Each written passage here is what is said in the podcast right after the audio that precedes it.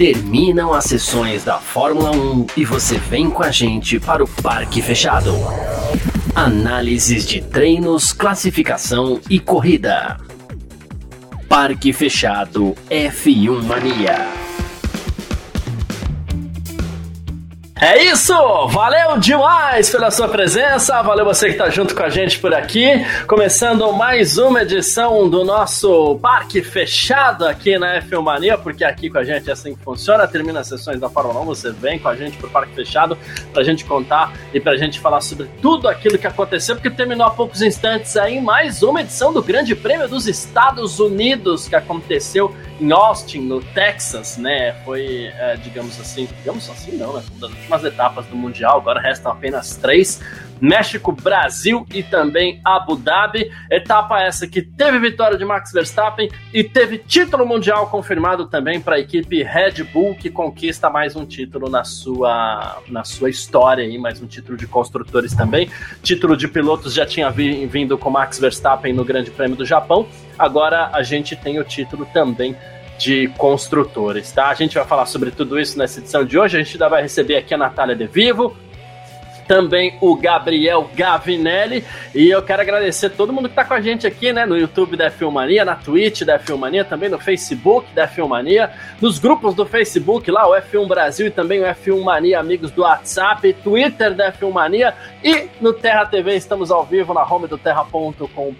Lembrando sempre que você que está com a gente aí no Facebook, na Twitch e tudo mais, você pode comentar também, que a gente vai colocar seu comentário aqui embaixo. A gente também uh, vai responder, vai bater um papo, que é para isso que a gente está aqui também, tá bom? Mas antes, como a gente sempre faz, vamos lá, né? Porque a gente vai falar do resultado do Grande Prêmio dos Estados Unidos aqui, que teve Max Verstappen na primeira posição depois de 56 voltas. Ele chegou 5 segundos, 0,23 na frente do Hamilton. Lewis Hamilton foi o segundo colocado, com Charles Leclerc na terceira posição. Sérgio Pérez, da Red Bull, também foi o, ter, o quarto colocado. Teremos uma inversão na vice-liderança do Mundial. George Russell da Mercedes foi o quinto, o sexto Lando Norris da McLaren, o sétimo Fernando Alonso daqui a pouco a gente fala porque que eu tô ruim, porque esse, esse, sétimo lugar do Fernando Alonso é uma coisa espetacular, é uma coisa incrível, assim, né? Mas a gente vai falar sobre isso também. Oitavo, Sebastian Vettel também foi muito bem. Nono, Kevin Magnussen da Haas. Décimo, Yuki Tsunoda da AlphaTauri. Décimo primeiro, Esteban Ocon. Décimo segundo, Alexander Albon. Décimo terceiro, Guan Yu Zhou. Décimo quarto, Pierre Gasly. Décimo quinto, Mick Schumacher. Décimo sexto, Daniel Ricardo. E décimo sétimo, Nicolas Latifi da Williams, quem não completou o Grande Prêmio dos Estados Unidos aí foi o Lance Stroll, que se envolveu num acidente com o Fernando Alonso. Uh, também o Valtteri Bottas, que acabou escapando da pista ali, não voltou mais. E o Carlos Sainz, gente, largou na pole position. Uh, perdeu logo de cara ali a posição pro, pro Verstappen na largada. E se tocou com o George Russell. Aqui, o George Russell, inclusive, foi punido, perdeu 5 segundos. Alguns vão dizer que foi justo, outros vão dizer que não, mas eu acho que não, que não foi justa a punição. Mas enfim, fato é que ele se tocou com o George Russell, rodou logo na primeira curva e abandonou então essa pole position para o Carlos Sainz aí. Infelizmente acabou não tendo tanto impacto. Tanto é que assim ficou decidido o título mundial de construtores. A gente falava desde ontem aqui que seria muito difícil, né, o, o, campeonato ser decidido já nesse Grande Prêmio dos Estados Unidos e que se a Ferrari marcasse 19 pontos que fosse, uh, o título não seria decidido nos Estados Unidos, eis que uma Ferrari acabou ficando fora logo na primeira volta. Né? Te dar bom dia aqui pro Raul Eshop, também pro Clóvis De Vivo, olha só que beleza, que foi bem isso mesmo, né? O Clóvis está falando aqui, ó, a corrida começou morna, deu uma esquentada no final. Eu diria que a corrida começou promissora, porque teve ali punição pro Russell, teve Pró o próprio abandono do Carlos Sainz, a gente tinha uma progressão ali de Pérez e Leclerc que largaram um pouquinho mais atrás no grid dessa vez. começou promissora, não entregou tudo aquilo que a gente queria ver no começo, e aí ela foi melhorando, e depois do, do, do, do safety car, depois da última parada do Hamilton tudo mais, aí o negócio começou a ficar bem legal, né? Pedro Gonçalves também está com a gente por aqui, grande Pedro, abração. Ah, o Hélio Frazão não vou nem entrar no mérito aqui do adjetivo, tá, Hélio? Para não, não, não criar é, muita, muita, muitos ânimos acirrados aqui, mas ele falou que o Hamilton não cumprimentou o Max. É, às vezes o piloto sai do carro, tá pilhado, tá cansado, um pouquinho complicado, mas depois a transmissão mostrou os dois conversando ali na salinha antes do pódio. E inclusive, queria muito ter ouvido que eles conversaram, mas é, não deu para ouvir, né? Enfim. a Preguiça 33 está por aqui também. Um, o Clóvis De Vivo também falando do Vettel. Bela corrida do Vettel, assim, né?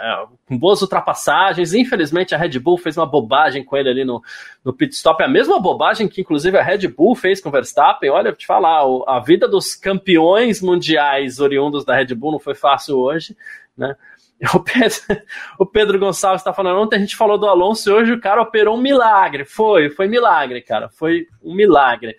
O Thiago Barreto Camelier tá dizendo aqui que as três últimas corridas da temporada serão mornas, na minha opinião. Sabe o que ajuda, Thiago? Ah, as pistas. México e Brasil vão ajudar. Porque, assim, tenho falado desde a sexta-feira, tá? Ah, treinos livres, vão ser mais mornos, é, classificação, vai ser aquela coisa um pouquinho mais morna. Mas quando começa a corrida de verdade, fecha a viseira ali, corrida costuma ser boa, porque o piloto não entra na pista para perder, né? E então acredito que a gente possa ter corridas boas ainda no final dessa temporada. A gente sabe, título está tá definido, tanto de pilotos quanto de construtores, e isso às vezes esfria um pouco os, os ânimos para o pessoal, mas as corridas podem ser muito boas ainda, porque o piloto não entra na pista para perder. Então, estou apostando em, em três boas corridas. E tem Grande Prêmio do Brasil, né? É muito difícil ter uma corrida ruim no Grande Prêmio do Brasil. Ah, o Diego Guedes, né, que é de Limeira, em São Paulo, está aqui. É, pedir, pedir perdão por não colocar sua mensagem na tela, tá, Diego? Mas ele está aqui mostrando chateação, isso eu não vou deixar de falar, ele está mostrando chateação aqui com a equipe de transmissão da Band hoje, a equipe da emissora que tem os direitos da Fórmula 1 aqui no Brasil. E, claro, Tá, é, é, assim mesmo. Uns gostam, outros não gostam, né? Uh, Ura 9, 1986, está aqui falando que o Alonso foi fenomenal hoje. Ele e o Vettel foram espetaculares. É o dia dos tiozinhos hoje, né? Alonso e Vettel. Mas realmente foram bem demais, bem demais, assim. Uh, o Luiz Silva está falando do final emocionante, mesmo com um raríssimo erro da Red Bull. Falou mais alto o braço do piloto que venceu melhor. E aqui eu acho que cabe um adendo. Existia uma sequência de fatos ali que ia decidir a corrida, né? Então a gente tinha um Hamilton um pouquinho mais rápido que o Verstappen, então ele estava chegando, estava chegando. Mas antes de entrar na zona do DRS, aqui eu acho que a Mercedes até falhou um pouquinho, porque o Hamilton ia entrar na zona do DRS. E com zona do DRS, não significa exatamente que você vai ultrapassar, mas você fica a meio segundo do cara na tua frente, né? Mas a Mercedes quis é, aplicar o undercut, que seria para antes do Verstappen. Que a princípio funcionou, mas poderia ter sido melhor, pelo menos meio segundo, sete décimos a mais aí, né? É, que já faria com que o Hamilton voltasse na frente do Verstappen, né? Mesmo sem o erro do pit stop. Porque quando o Verstappen parou, ele perdeu sete segundos ali, se eu não me engano, porque a, a, a, Red Bull teve dificuldades para encaixar o pneu dianteiro esquerdo do Verstappen, então perdeu muito tempo. Mesmo sem perder tempo, acredito que o Hamilton ia, é, se ele espera um pouquinho mais para dar esse undercut, ele pode voltar à frente do Verstappen. E aqui está o segundo, não sei se erro, porque cada um sabe o que funciona melhor para si mesmo, mas se o, Ham, se o Hamilton tivesse entrado com pneu médio também para o final, e havia aquela dúvida: será que o pneu aguenta? Será que o pneu não aguenta? E a gente vai ficar com essa dúvida também porque funciona diferente para cada carro. Uh, mas eu tenho a impressão que se o Hamilton entra com pneu médio também, o, o Verstappen ia demorar mais para alcançar o Hamilton. E aí, final de corrida, ia perder um pouquinho de fôlego e a gente poderia ver a primeira vitória do Hamilton na temporada hoje. Né? E a gente poderia ver o Hamilton manter o recorde dele é, de ter vencido provas em todas as temporadas que ele disputou. Então, achei que teve mas aí está, ah, Garcia, você está falando que a Mercedes errou hoje? Não. É, é, cálculos que a Mercedes fez e que não bateram com aquilo que talvez fosse melhor, ou com cálculos que a gente faz do lado de cá também, né? O que não quer dizer que tenha sido um erro também. Só não deu certo, né? O fato é esse. Se tivesse uh, voltado com pneu médio para o último, último stint ali, eu acho que teria dado certo. Bom, aguardando o ok da Nath de Vivo quando ela tiver ok. Então, beleza? Já temos o ok. Nath, muito boa noite. A gente só tá com um pouquinho de ruído, Nath, vindo de você aí, que tá bem alto. É, eu vou você, é, não dá para te ouvir. Uh, se você conseguir só fazer esse, esse ajuste aí, a gente não consegue te ouvir, tá um ruído muito alto, assim, né? Aí, vamos ver. Não, continua, continua. Calma. É, me faz um joinha se você me ouve bem, né? Se me ouve bem. Ok, vamos tentar mais uma vez. É, não, eu acho que é, tá com um ruído bem alto aqui, eu não consigo te ouvir isso. A Nath vai, vai refazer a conexão dela e a gente já, já conversa com a Nath também tá? O grande Papa, grande Francisco, tamo junto, meu irmão. É, mandou uma boa tarde do Papa aqui. Ele falou assim: a batida da Alonso acabou ajustando o carro da Alpine, né? Cara, que coisa maravilhosa, né? Porque foi um, um acidente da, daqueles que quando a gente vê na TV ali, quando a gente tá acompanhando, a gente assusta, fala, meu Deus, a gente chega até a pensar, pô, tomara que ninguém tenha se machucado. E o Alonso não só voltou, continuou na corrida, ele aproveitou o safety car, parou ali na hora, obviamente ia ter que parar mesmo, né? Mas essa parada acabou ajudando o Alonso. Depois outros pararam. No fim das contas, com esse acidente, é, junto ao safety car, ele não perdeu tanto tempo de pista e ele, no fim das contas, espetacular. Mas ele acabou terminando em sétimo lugar, um resultado absurdamente espetacular para o Fernando Alonso. Assim, uma coisa maravilhosa que aconteceu hoje no, no Grande Prêmio dos Estados Unidos. Vamos ver aqui se, se deu tudo certo com o áudio da Nath. Ainda não, Nath. Ainda não. E tá bem alto o ruído, assim. uh, ela vai tentar. É, aqui, ó, a gente tentar ver o que pode ter acontecido, né? Mas a Nath já volta, ela vai resolver esse, esse, esse, esse problema aqui e, e a gente vai conversar sim com a Nath hoje. Né? Uh, Frederico Matos, é, e aqui é polêmico, e a gente, inclusive, Federico, a gente, a gente concorda poucas vezes aqui ao longo da temporada, e eu sei que um dos motivos pelo qual você já até ficou chateado com a gente foi Charles Leclerc, né? Mas eis que depois de algumas etapas aqui, o Federico Matos está é, falando que a Ferrari precisa, além de trocar o Matia Binotto, precisa repensar os seus pilotos. Fala-se muito do Leclerc, mas o Carlos Sainz fez uma temporada horrível também, que largada ruim, né? O o Sainz cometeu erros pontuais muito graves, embora pontuais foram muito graves, na, principalmente no início da temporada, e ele teve uma dificuldade para se recuperar disso, inclusive deveria estar brigando pelo vice-campeonato se não, se não fosse começo de temporada muito ruim, né? E o Leclerc entregou a temporada dele para o destino, um destino esse que nunca uh, agraciou o Leclerc com o resultado que ele gostaria, que seria o título mundial, e, o, resultado que ele tinha que buscar, né? É, eu tenho a impressão, e a gente fica com uma certa dificuldade até para ter certeza, assim, mas esse carro da Ferrari ele parece ser melhor do que ele mostrou uh, nos seus resultados, assim. É, a Ferrari está muito longe da Red Bull, mas a qualidade do carro, ok, a Red Bull é melhor, Bull, também acho, né? Porque muitas vezes você pega para justificar o título do piloto e fala assim: ah, mas a Red Bull tem mais carro, também acho, de verdade. mas não sei se tão mais carro assim do que a Ferrari. Não para ser campeã de construtores, e campeonato de construtores geralmente é definido lá no final mesmo, né? E não sei se ela tem é, carro para ser campeã com uma vantagem tão grande assim. Faltando três corridas, a Red Bull já garantiu o caneco. Mas os pilotos da Ferrari acabou que ficaram devendo mesmo, né, Federico? concorda. Enfim, a gente concorda. Né? Mas eu, eu, quando eu tô falando que a gente, a gente discorda, cara, quero ressaltar também que o Federico também, ele costuma.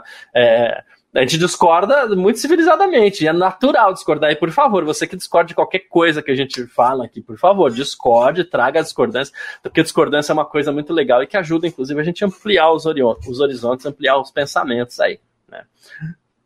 Diego Guedes já está. É, eu, eu, eu, até pedi desculpa pela comunicação, minha garganta, pra, esse ano, a garganta não está muito boa, não, mas a gente. Peguei várias inflamações já durante o ano, então às vezes falta o ar aqui para a gente puxar, mas vamos que vamos. Cadê? O Pedro Gonçalves está dizendo que a busca pelo recorde, a disputa pelo segundo lugar vão deixar o campeonato bom ainda. Eu acredito que o Verstappen vai se esforçar bastante para conseguir a 14 vitória dele. Ele hoje igualou o recorde de Schumacher e de Vettel com 13 vitórias na temporada. Recorde, esse que é igualado, mas também a gente precisa lembrar que hoje temos mais corridas. Essa é uma temporada de 22 corridas. Hum, se, se, se eu estiver falando o número errado aqui, alguém souber, pode me corrigir, fique à vontade. Mas o Vettel conseguiu 13 vitórias em 19 corridas e o Schumacher conseguiu 13 vitórias em 18, ou seja, ganhou quase todas as corridas, perdeu 5. E o eu diria que para que esse recorde ficasse ali mais ou menos equalizado, uh, o Verstappen teria que vencer um pouquinho mais. Mas, ressalte-se, hoje é a 19 corrida da temporada. Hoje foi a 19 corrida da temporada. Então o Verstappen já igualou esse recorde do, do Vettel, que foi batido com 19 corridas. Né? Então, ok, vai, tá, tá, tá, tá justo, foi bem o, o Verstappen, vai, perdeu seis corridas o Verstappen. Ah, cadê aqui? Hélio Frazão, mais ninguém segurou o Max. Hoje, nessa temporada, com esses carros, não tem ninguém para segurar o Max mesmo, não tem jeito, né? O Thiago Barreto tá perguntando aqui, essa é uma pergunta que a gente vai é um assunto que a gente vai abordar bastante nos próximos dias aqui, que ele está ele tá questionando como vai ficar o futuro da Red Bull com a morte do cofundador aí, o Dietrich Mateschitz. Né? E aí a gente pensa que... É, tem um ditado muito interessante até que fala que o gado engorda aos olhos do dono, né? E o Dietrich ele já não era tão próximo, assim, tão imerso naquele universo, até porque ele já sofria um tempo com câncer e tudo mais, né? Mas uma coisa é você pensar no futuro da equipe quando os seus donos estão vivos, um, atuantes até onde podem, e aí você fala, ah, nada muda, não tem por que mudar, até porque a Red Bull é uma das equipes que hoje parece ter uma das bases mais sólidas na Fórmula 1 hoje, tanto que no meio do ano, quando a gente citou que a Porsche compraria 50% da Red Bull, eu defini aquela situação como grave. Grave no sentido não de, ah, não pode acontecer, lógico que pode, cada um faz o que quer, né? Mas grave no sentido de, olha, a Red Bull deixa de ter a base tão sólida que ela tem. É aquilo que eu considerava grave. Né? Agora, não estou dizendo que a Red Bull vai ser vendida, não estou dizendo que as coisas vão mudar, que a Red Bull vai sair da Fórmula 1, até porque a mentalidade da Fórmula 1, da, da, empresa, permanece por um tempo. Você tem um conselho gestor de uma empresa que faz com que ela permaneça com as suas mesmas bases por um tempo. E, no caso da equipe de Fórmula 1, o, o Horner tem ação da equipe, o próprio é, Helmut Marko, é pouquíssima coisa o Helmut Marko, mas tem, né?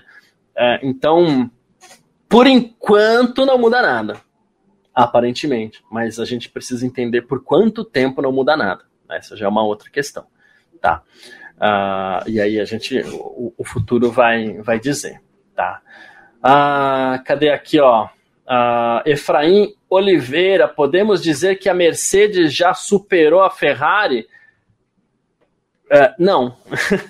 uh, primeiro que a gente tem o Mundial de Construtores, onde a Mercedes é, não chegou, né? não está tão longe assim, né? São 469 pontos para a Ferrari contra 416 da Mercedes, mas não chegou nos pontos e não chegou ainda no desempenho. Ah, mas os dois largaram em, em terceiro e quarto e o Hamilton chegou em segundo. Chegou em segundo por ocasião de corrida, né? O, o Sainz largou na pole, se não acontecesse a rodada no início ali, muito provavelmente ele teria chegado à frente das duas Mercedes é, à frente do Hamilton. teria brigado pela vitória, inclusive se a gente for analisar o, o andamento da corrida, como as coisas aconteceram, tinha chances até boas de sair vencedor hoje do Grande Prêmio dos Estados Unidos, mas enquanto que o Leclerc largou em décimo segundo, foi remando, foi remando, foi remando, não deu tempo dele chegar nas Mercedes, mas eu acredito que a Mercedes não chegou na Ferrari ainda não. A gente falava, e eu falei mais de uma vez que eu acreditava que que a Mercedes ia chegar na frente da Ferrari no Mundial de Construtores, porque a gente estava naquela fase que toda, toda corrida a Ferrari ela cometia um erro diferente, né? Erros pesados, erros que custaram a corrida dos seus pilotos, erros que custaram pontos importantes, assim, muitos pontos foram jogados fora pela própria Ferrari, né? É, tanto que vou até adicionar aqui, eu fiz um comentário agora dizendo que a Ferrari só não está mais perto da Red Bull no campeonato de construtores por conta dos pilotos. Não, a própria Ferrari também colaborou com isso, com decisões muito erradas que ela é, tomou ao longo da temporada, pitstops ruins, estratégias terríveis, assim. Então dava para estar tá mais perto. Então isso corrobora com aquilo que eu falei. É, a, a a, a Ferrari ela é um carro que não chega na Red Bull, mas que no fim das contas ela poderia ter sido estar um pouquinho mais perto aqui, tá? A gente dá umas, umas, umas gaguejadas, não é nem na, na, na maldade aqui, é que às vezes vão chegando informações aqui, acontecendo uma coisinha ou outra, que a gente acaba tentando entender o que, o que pode ser aqui, né? Mas tá tudo bem, vamos lá. Uh, seguindo aqui também com, com, com mais, tá? É, o Uranov 1986, o Alonso poderia terminar a corrida sem retrovisor, não seria o caso, o caso de tirar o carro da pista por insegurança. Hum, hum, é, o regulamento não é muito claro sobre isso, né? É, o, o retrovisor é obrigatório nos carros. Uh, mas não tem lá grandes funções hoje em dia. Né? De qualquer forma, a gente é, não tem nada muito claro sobre o piloto perdeu o retrovisor durante a corrida. Né? E o Alonso perdeu ali o retrovisor dele no finalzinho, a gente, a gente viu o que, o que rolou, né? mas nada aconteceu com o Fernando Alonso. O Hélio Frazão aqui até tá brincando, falando, ah, a Alpine é um tanque de guerra, né? E o Federico Matos está falando aqui: a FIA passa pano demais para Stroll e Latifi. Stroll hoje poderia ter causado uma fatalidade na pista. Vou, vou fazer um comentário aqui, tá, Federico? Assim que aconteceu o problema com, com o Alonso e o Stroll, o Vitor Berto, ele não vai participar hoje do Parque Fechado, porque ele está lá nos Estados Unidos, não na, na corrida, mas ele está lá nos Estados Unidos, ele está fora. Ele até falou isso na última edição do nosso Parque Fechado por aqui. Né? E, e, ele não estava acompanhando o Grande Prêmio dos Estados Unidos hoje. Ele falou assim: Nossa, mas o que aconteceu? Alguém me manda o lance? Aí eu fui lá, abri o F1 TV Pro, e infelizmente a gente não pode colocar a imagem aqui, porque a gente não tem autorização da, da FIA, tá? Mas assim, fui filmei a tela do F1 TV Pro para mandar para o Vitor Berto, né? E o que acontece? Analisando bem na onboard do Fernando Alonso, com calma, o Alonso está atrás do Stroll. E aí a gente fala assim, pô, o Alonso põe de lado e o Stroll fecha ele. Não foi isso que aconteceu, tá? A gente observar com um pouquinho de atenção, o Stroll move o carro dele antes. E ele pode fazer isso. E aí já é uma impressão talvez, mesmo que o Alonso, que o Stroll não tenha, é, não tenha é, não tivesse movido o carro dele, eu acredito que ainda assim o Alonso bateria. Talvez não com a mesma gravidade, porque talvez não pegasse roda com roda, mas ele ia muito provavelmente com o bico e ia furar o, o pneu do, do Stroll. Porque o Stroll se move antes do Alonso. Isso é uma ação de defesa, ele pode fazer, o Alonso está atrás. Então, tanto que depois na investigação não deu nada, vai haver uma investigação pós-corrida, mas acredito que não vai dar em nada também, porque o Stroll se move antes do Fernando Alonso, né? Então, vou, vou definir esse aqui como movimento de corrida. O Alonso foi um pouquinho otimista, né? É, então, eu acho que hoje, hoje, o Stroll não, não, não, não foi exatamente o culpado. É, então vamos lá. Mais aqui. A Nath vai entrar já. Nath, mandei uma mensagem para você antes aqui, uh, que a gente vai fazer um, um para a gente evitar, para a gente cobrir todos os possíveis problemas aqui. Então a gente, a Nath vai entrar. Eu vou sair muito rapidinho e, e, e vou voltar aqui. Então, Nath, eu já vou te dar o, o, o boa noite aqui, né? Você entra aqui, você troca ideia com o pessoal. E aí você já explica pra gente, porque é muito rápido que eu vou fazer aqui também do meu lado, tá? Você já explica pra gente o que você achou desse Grande Prêmio dos Estados Unidos também. Boa noite, Melhor Boa noite. É... Boa, então boa noite, gente. Boa noite, Garcia, todo mundo que está nos assistindo. Cheguei um pouquinho atrasada, mas cheguei. Eu achei assim a corrida completamente sensacional. Eu até cheguei a comentar ali no chat do, do F1 Mania, enquanto a gente assistia a corrida, que do nada ela teve uma reviravolta e ficou assim, completamente emocionante. Era uma corrida que até estava tendo ali, né, umas brigas no meio do pelotão, mas que de repente, né, depois dos dois safety car, depois do problema do Max Verstappen, ela tomou assim um rumo completamente diferente. Eu achei que ela foi bastante emocionante e, inclusive, né, eu decidi vir a caráter hoje. Opa, a luz piscou aqui. Eu decidi vir a caráter porque Sebastian Vettel fez uma grandíssima corrida. Eu acho que muitos que assistem a gente aqui sabem o quanto o Vettel é o, é o único piloto que eu torço, né? Porque eu torço para ele desde 1900 e bolinha. Então ele é o único piloto que eu torço e fazia tempo sentir saudade de torcer por um piloto igual eu torci por ele. Lógico, né? Corridas fazem as torcidas, né? A ocasião faz a pessoa. Hoje eu queria bastante que o Lewis Hamilton vencesse, até porque eu falo, eu gosto de que a eu gosto de ver o caos primeiro, né? A gente até brinca, eu gosto bastante de ver o caos, mas eu também gosto bastante de ver a alternância de vitórias. Por exemplo, ano passado eu fiquei feliz que o Verstappen foi campeão, porque acabou com uma hegemonia da Mercedes. Esse ano eu torci para o Leclerc ser campeão, porque ia acabar, é, ia renovar também os vencedores. A Ferrari está há tanto tempo esperando conquistar esse título, e hoje eu esperei sim com que o Hamilton vencesse, porque ele é, já está na sua maior seca sem vitórias da carreira, ele está aí caminhando para essa sua primeira temporada da história sem nenhuma vitória na Fórmula 1. Então eu torci sim, mas eu achei uma corrida bastante emocionante, eu achei uma corrida bastante legal, bastante movimentada. Eu, eu, eu, não, eu, eu, tava, eu tava otimista. Eu, eu esperava que fosse uma, ser uma boa corrida, mas eu não esperava que fosse ser uma corrida tão boa está de volta, Garcia. Que bom, eu estava aqui tagarelando e falando o como eu vim hoje. por causa que estava com terceiro por Sebastian Vettel. Mas é, uh, olha, acho que é um bom ponto para a gente começar o Grande Prêmio dos Estados Unidos assim, porque a gente viu algumas grandes atuações hoje, né? É, e uma delas foi do Sebastian Vettel. E e eu estava escutando o, o seu comentário aqui, você falou sobre quebrar hegemonias, né? Sobre o ano passado o Max ter quebrado a hegemonia do, do, do, do Hamilton, é, o Leclerc esse ano e a chance que ele teve de eventualmente já criar uma alternância logo nesse início de era Verstappen, vamos dizer assim, né?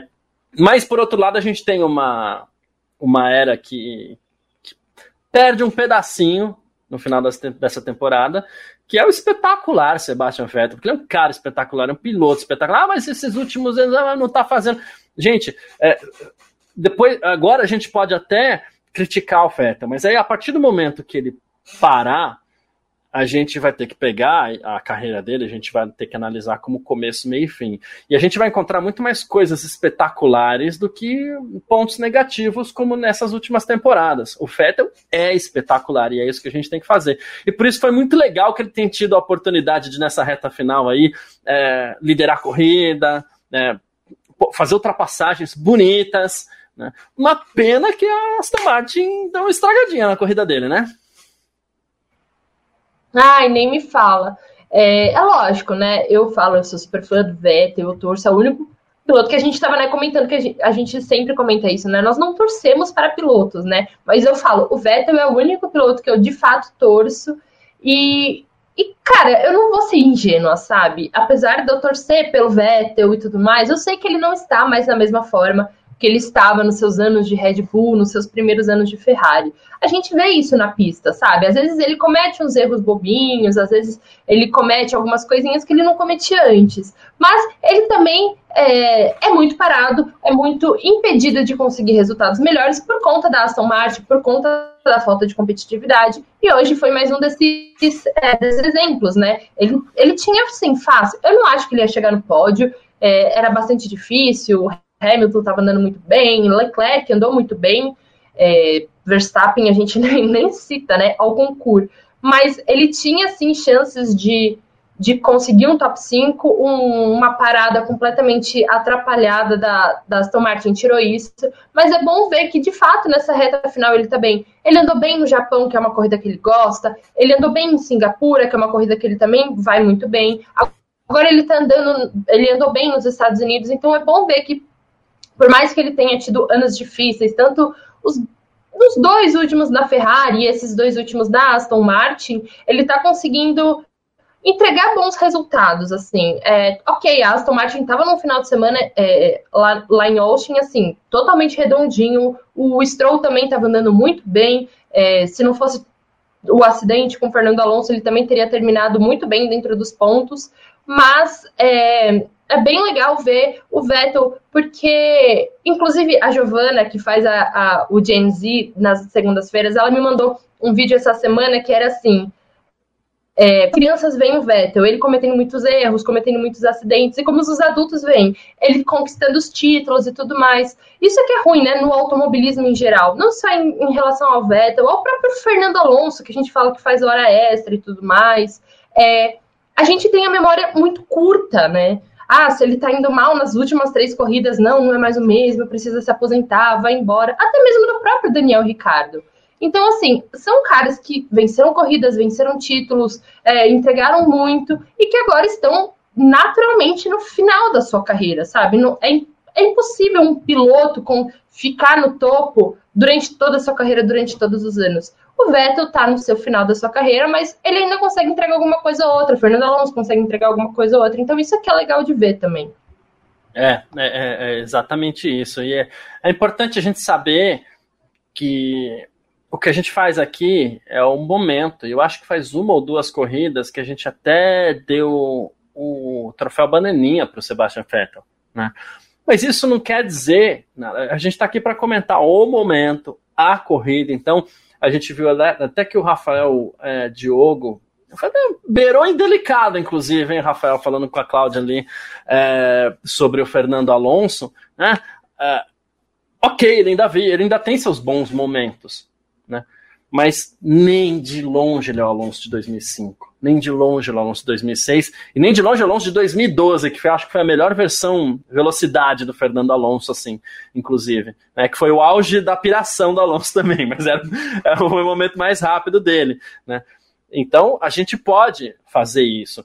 E por mais que a gente não consiga fazer isso a todo momento, porque como eu falei, a gente comenta o momento. Então, se o Vettel fizesse alguma coisa ruim hoje, como eu, banco aqui, na minha opinião, o Alonso fez, uh, a gente estaria criticando o, o, Vettel. Mas ok, mas isso não quer dizer nada, isso não tira o brilho e o peso que o Vettel tem como piloto, tudo de espetacular que ele fez desde, desde o começo da carreira, assim, porque inclusive ele começou já muito bem na, na Fórmula 1.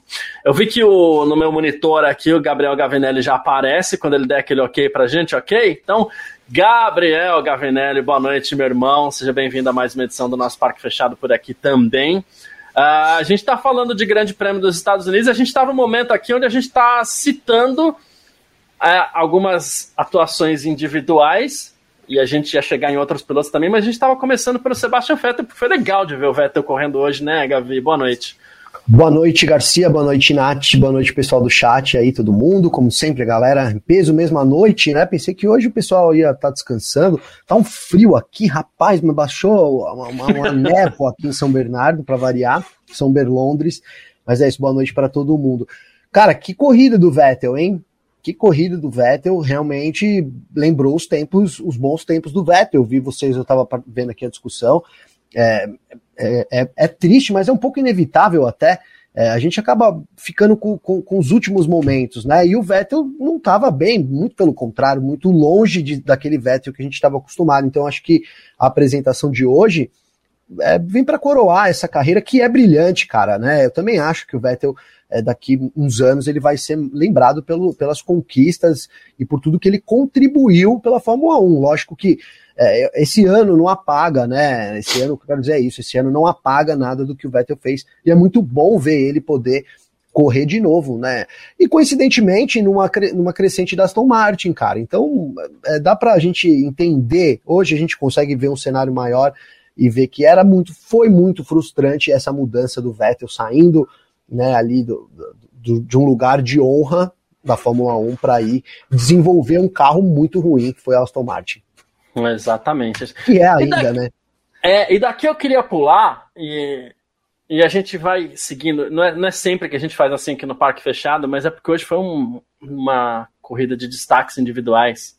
Não sei se negativos a gente teve muito, mas positivos a gente teve bastante. E desde já, até porque eu percebi que as corridas estão com. As pessoas estão comentando aqui. Quem está aqui, por exemplo, com a gente, ó, de Toledo, falando que corrida do Alonso, mas teve outras pessoas ali concordando com o que é, eu falei. O lance do Alonso hoje. Primeiro lugar, ele assustou a gente, né, Nath? Com, aquele, com aquela panca dele com o Stroll, causou safety car na hora e aconteceu uma coisa: ele bateu no Stroll, roda com roda, uh, ele foi parar no guarda-reio, ele deu com as duas ali da esquerda no guarda-reio, e ele resolveu falar: ah, eu vou continuar. Só que nesse vou continuar, ele deu também uma certa sorte de parar nos boxes com o safety car, porque o safety car foi acionado ali na hora. Então ele não perdeu muito tempo como ser, quanto seria o normal, né, num, num, acidente como esse, não perdeu tanto tempo ali sob safety car continuou na pista e terminou em sétimo. Uma bela corrida de recuperação. Comecei a dar risada aqui quando ele passou o Ricardo, ele passou o Ocon, né, ele foi embora, né. Mas, na minha visão pessoal, ele causou esse acidente hoje. Vou repetir, a gente é, é fácil criticar o Stroll, né? Porque o Stroll tem telhado de vidro mesmo, ele faz as lambanças dele.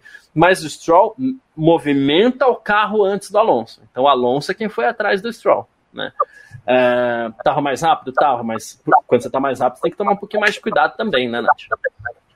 É, eu acho que foi um pouco de que uma barberagenzinha, assim, do Alonso. A gente sempre tira sarro, né? Ah, o Stroll, as estroladas dele, os acidentes, piloto pagante. Mas eu acho que, assim, gente, o Stroll, ele, ele já meio que provou que ele merece estar na Fórmula 1, assim. Como piloto pagante, eu acho que ele já melhorou muito do início da carreira. Então, eu acho que essas críticas de, ai, porque ele só, só causa acidente, eu acho que já não se prova mais.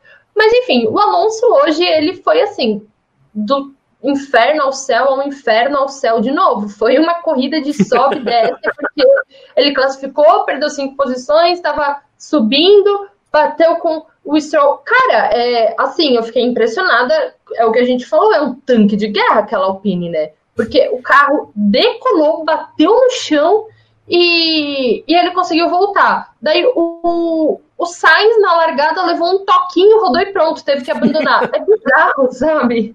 É, tem, tem, tem vez que é tipo. Não pode ter um. Você não pode passar um pouquinho mais forte em cima da zebra que daí você já tem que abandonar. Então, assim, é bastante impressionante. Bastante impressionante o carro da Alpine. E não dá para negar, né? Que foi bastante impressionante o Alonso. É, Vai, vamos combinar. Teve, tiveram alguns pilotos ali, por exemplo, o Magnussen dentro da pontuação, o próprio Vettel escalando bastante e tudo mais. Muito se deu por conta também dos acidentes que foram rolando. É, muitos abandonos e tudo mais.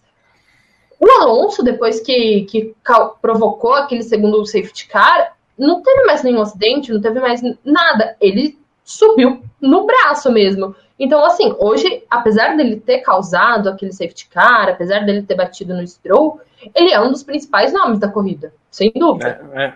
É isso, com uma atuação individual, assim, ele é um dos destaques. Ah, quem quer dar destaque negativo dá, quem quer dar destaque positivo dá. É um destaque, sem dúvida alguma. Até o.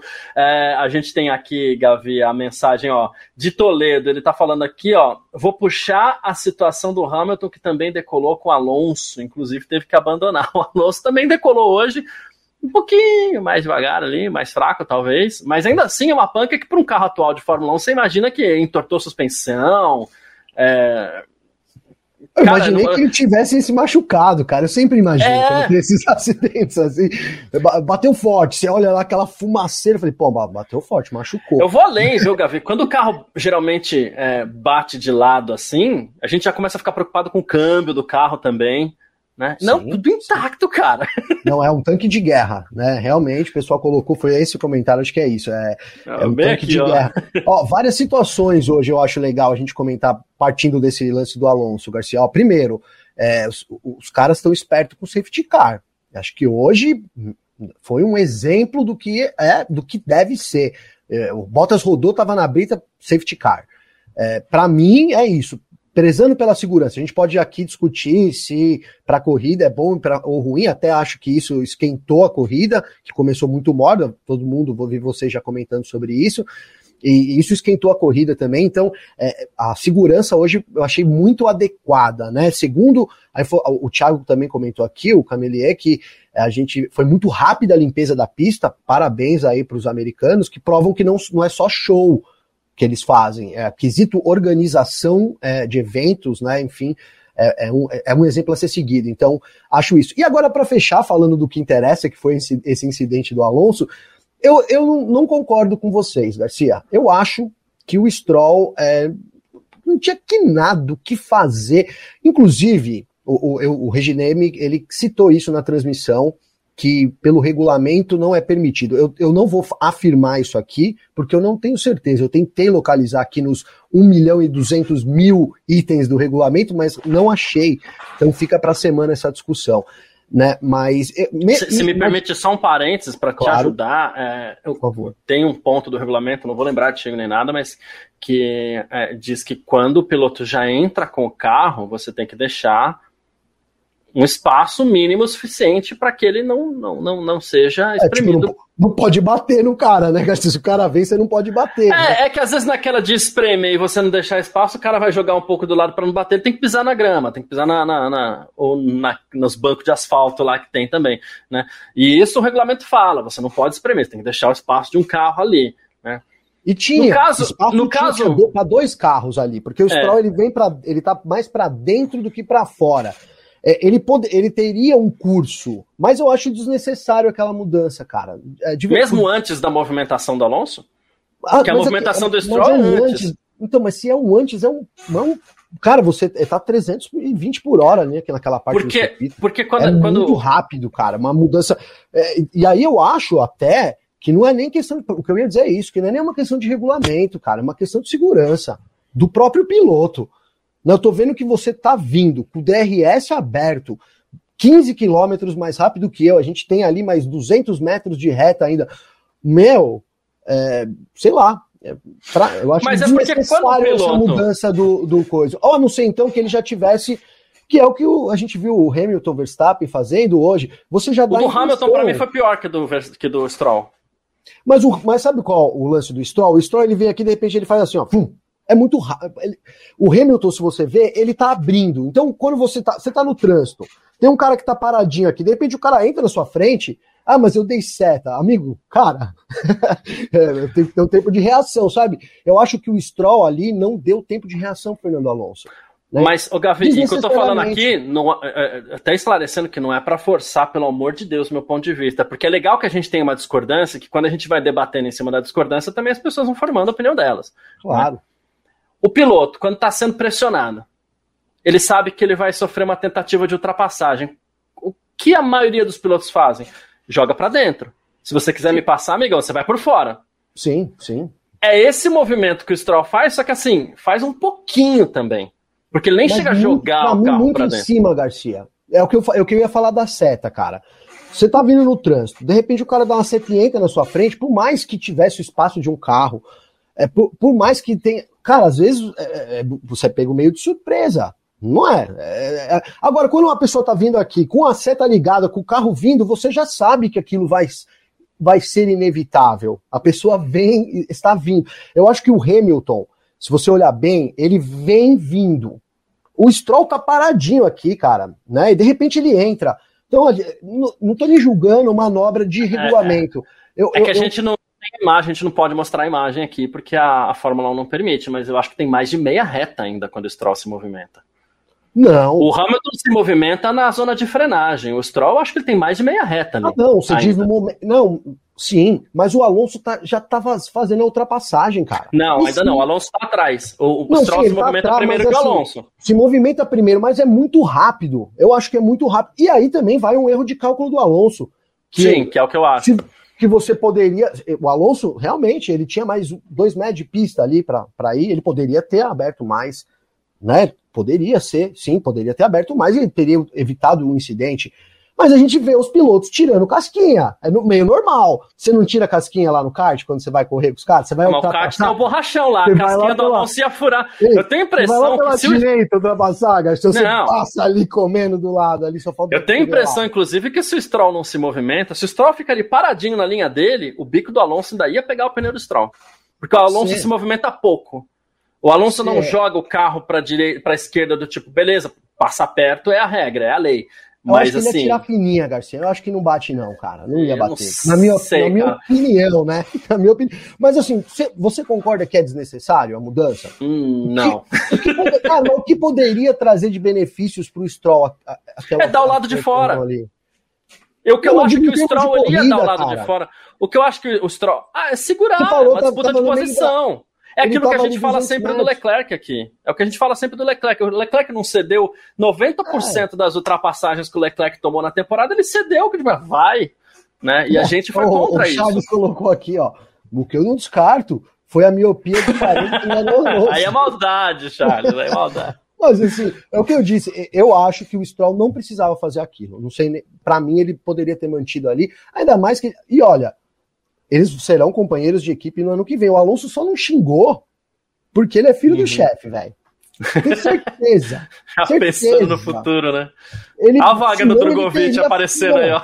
Ele teria falado um monte, cara. Ele teria xingado de tudo quanto é nome o Stroll ali naquele rádio. E ele só diz assim: opa, acho que ele é, foi muito tarde. E é o que eu, e eu concordo com o Alonso. Eu sou, não sou de concordar com o Alonso, mas eu acho que é isso. Naquele momento, é, já, já era. O Alonso já mirou ali a fininha e o Stroll, no, depois que ele foi, ele foi. Assim, cara, é que você tem razão. O Stroll não se mexe, é tudo muito rápido. O Stroll não se mexe quando o Alonso está ali. Mas o Alonso está indo. Então vamos supor que você vem numa linha assim, e aí de repente o cara vem e fez assim. Para mim foi isso que aconteceu. Enquanto o Alonso já estava indo, já tinha Não, mas aí que tá, o Alonso não estava indo, ele estava mirando. Eles dois ainda estavam em linha reta na, na cabeça dele.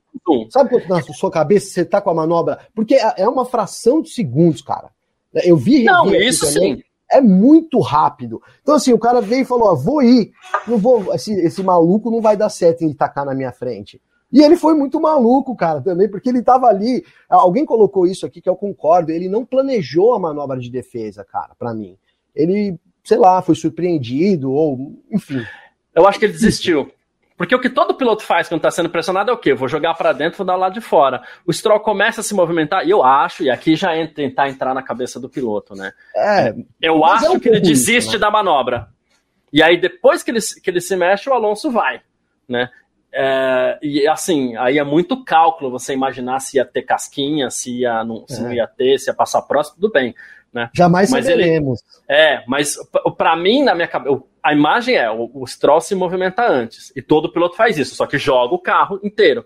A impressão que eu tenho é que o Stroll desistiu de defender. Só que aí o, o Alonso também não, não, não talvez não tenha tido tempo. A Nath que ficou assistindo é...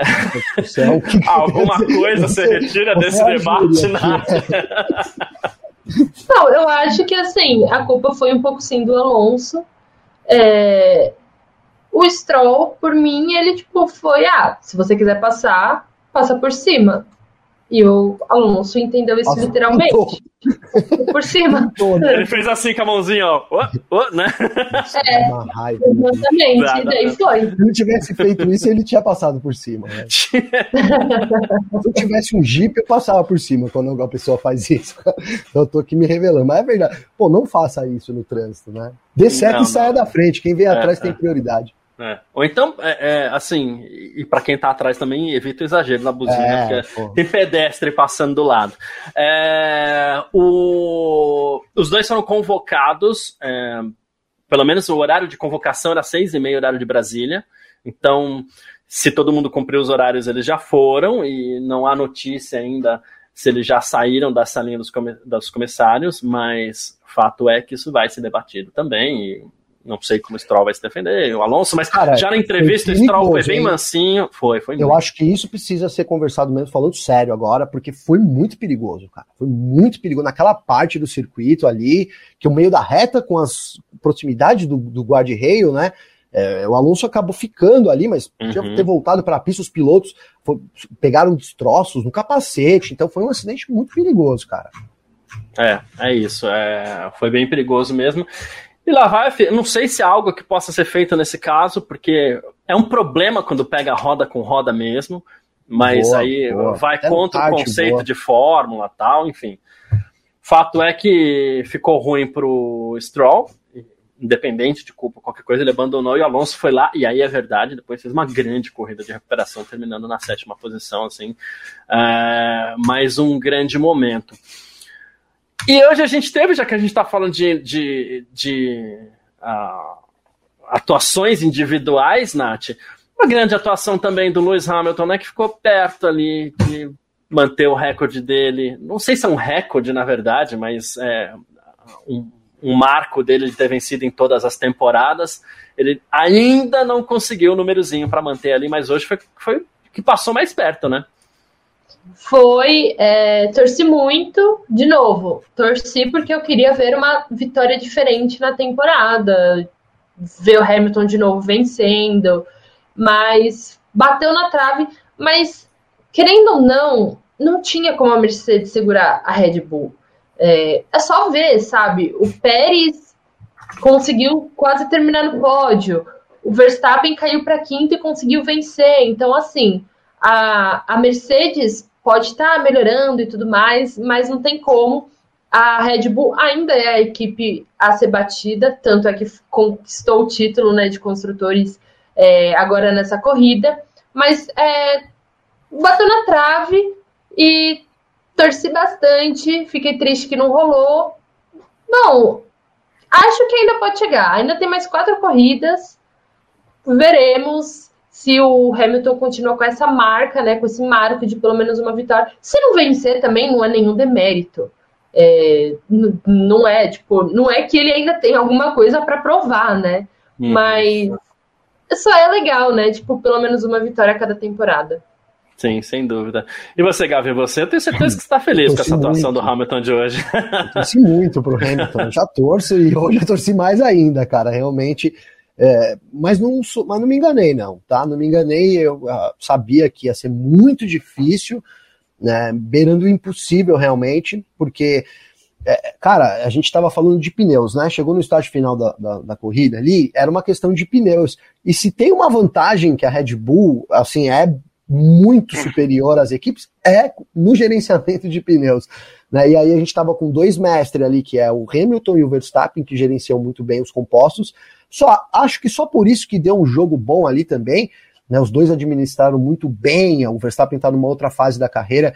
É, conseguiu fazer o, os pneus render até mais do que o primeiro stint dele, então foi impressionante também né, o que o Verstappen fez para poder escalar ali de novo e voltar. Depois de uma. E passaram passar batida aqui. Depois de um erro, acho que um dos mais bizarros da temporada que aconteceu ali com a Red Bull, né? Que foi ali a pistola que não ia e que não vinha. É, não me lembro de um outro erro é, tão grotesco assim. Na, na verdade, assim, tô, aqui culpando a equipe, mas foi um erro de, de um equipamento ali que poderia acontecer com, com, com qualquer equipe. É um pouco de má sorte.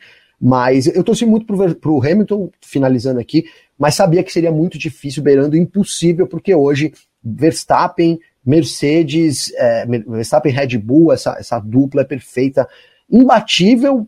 E eu tava conversando aqui é, com o brother aqui sobre isso, acho que pro futuro da Fórmula 1 tá complicado também, esses próximos anos aí. Não vejo, cara, infelizmente, acho que o Verstappen vai reinar durante um tempinho aí agora.